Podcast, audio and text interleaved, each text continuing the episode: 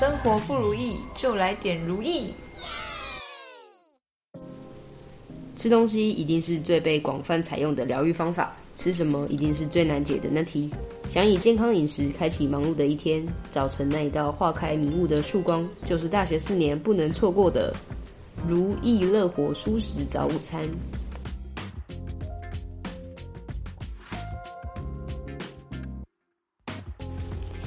身为便当街上唯一一间主打舒食的早午餐店，我们将访问到如意乐活舒食早午餐的陈老板，为我们说明开设店铺的缘由以及心路历程。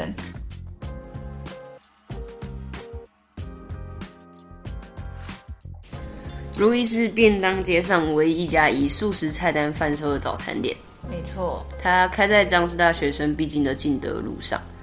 每次中午下课走出校门的时候，经过都想说：“哎，今天可以吃一下如意。”嗯，就走到门口的时候，就发现看进去，哇，全部都是人啊！想一想之后，就还是算了这样子。但他们兼具特色跟美味的餐点呢，就是令人魂牵梦萦的存在。除了它有各式各类蔬菜蛋饼跟三明治之外呢，它每天都会有特色餐点，像是现在的话，应该是咕咕炖饭。那他之前前阵子还有买过蛋包饭。他虽然是早餐店，可是他有开到下午一点，所以他非常适合我们这些晚起床、喜欢吃早午餐的学生的。然后我们这次收集的表单当中呢，在这边推荐很多餐厅中，我们选择聚焦在这一间非常有特色的舒适早餐。那从开店缘由到老板对学生的影响，我们都。访问到老老板，然后让老板来为各位一一解答。我们这一次很荣幸邀请到如意乐活舒食早午餐的老板来到我们节目。啊，老板你好，你好。啊，这里有几题想要访问您这样子。那呃，想请问老板，你知不知道什么是 Pocket？哦，我知道，我每天早上都有在听。哦，那有听什么样的节目？呃，都有哎，就是新闻或是或听百灵果、听台通那些古玩那些，对，比较比较热门的。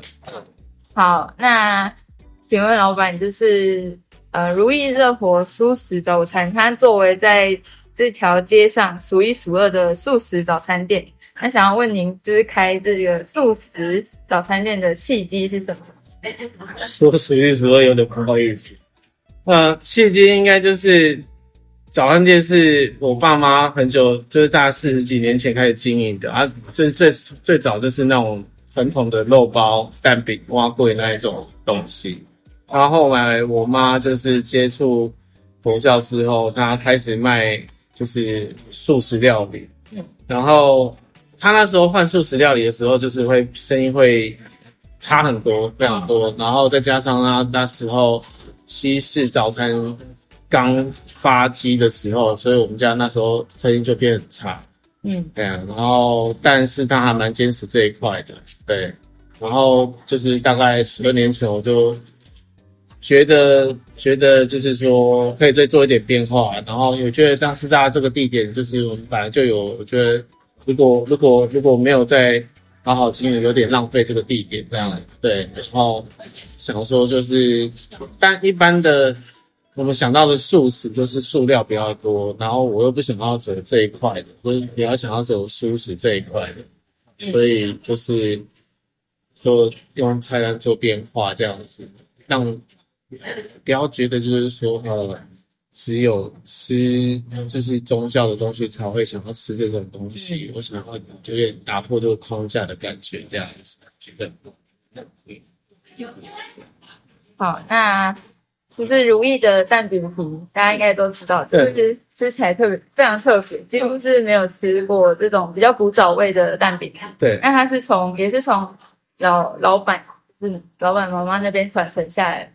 这个其实是我爸那边传承下来，但是因为那个我爸那边其实是有三个兄弟，然后他们也是一样做一样的东西啊，只是我我的电话比较多一点。对，其实你你你去张安那边的阿本早点那个其实是有亲戚这样子，那个也算是怎么讲，那个早期的早期的祖传企业，对，然后对，就是他们也是很很简单的面粉、水跟盐巴那些去下去下去做这样子，对。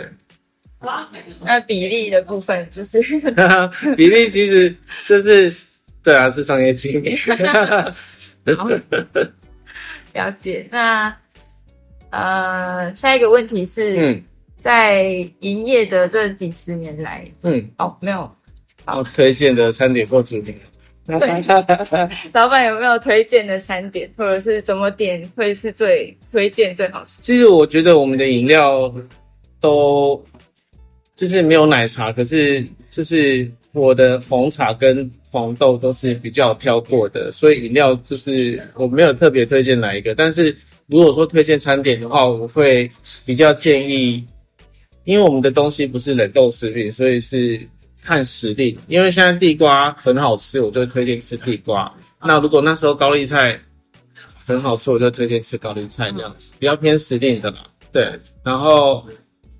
如果比较想要吃西式的，就吃地瓜欧姆，或是对。但他现在马铃薯像不是产季的话，就会比较推地瓜这样子。对，谢谢谢谢。其实每一个餐点都非常好吃，我个人觉得豆浆很香。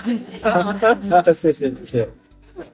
好，那下一题是嗯。呃，在营业的这几十年来，有没有遇到印象深刻的难题？比如说之前有疫情潮嘛，学生就远距教学，然后人潮就变少很多，嗯，是不是有造成什么样的影响？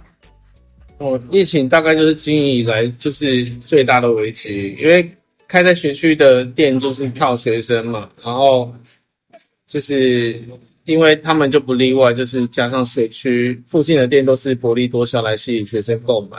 那你少了来客量，然后收入就会变少。但是店租、水电、人力都是固定开销，水电会当然会少一点点，但是真的差不上多少。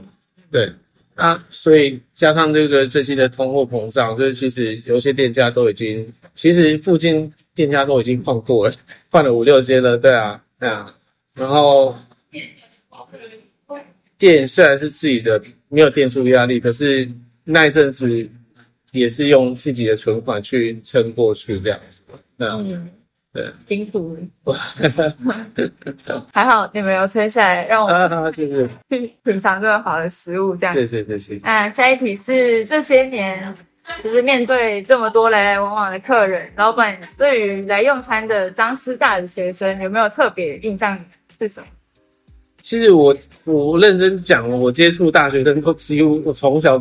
这边长大，所以几乎都是张师大学生，我就会没有特别觉得说特别怎样，但但就是觉得说，我们小时候到现在接触都大家都是，我不知道是不是因为你们是教育体系的学校，我觉得他们大部分的人都还蛮和善的，对，然后会遇到一些事情，都会觉得说你们都还蛮就是愿意帮帮助别人的感觉，对，然后。忘记付钱都会回来付钱，对啊，然后就是餐具也会帮忙回收，都很很对，都很配合，对啊，对对，比较少比较少那种就是就是改车改的夸张的那一种，对对对，好，了解，好，谢谢老板。那最后一题，我们想要访问，就是透过我们这一次采访收集了表单，收集了。学生们的想法，对那这间如意这间店受到很多学生的推荐，那老板您的心情是怎么样？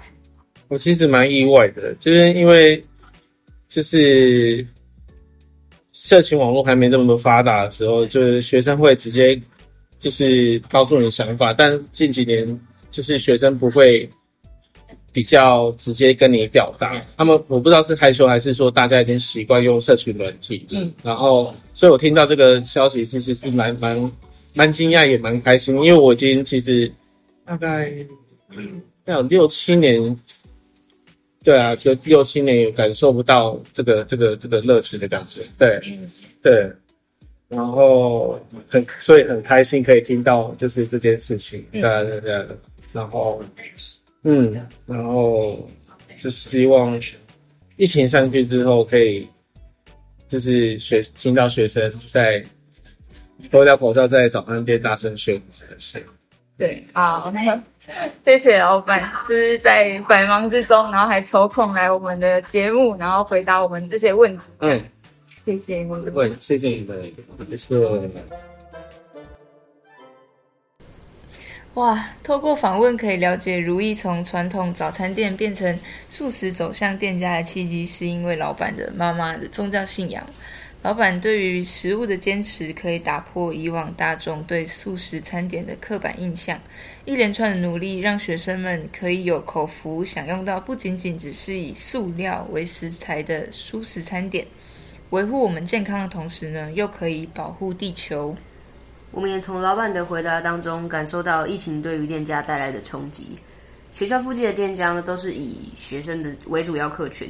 当病毒来临时，学生被迫远距教学，而没有如期回归校园。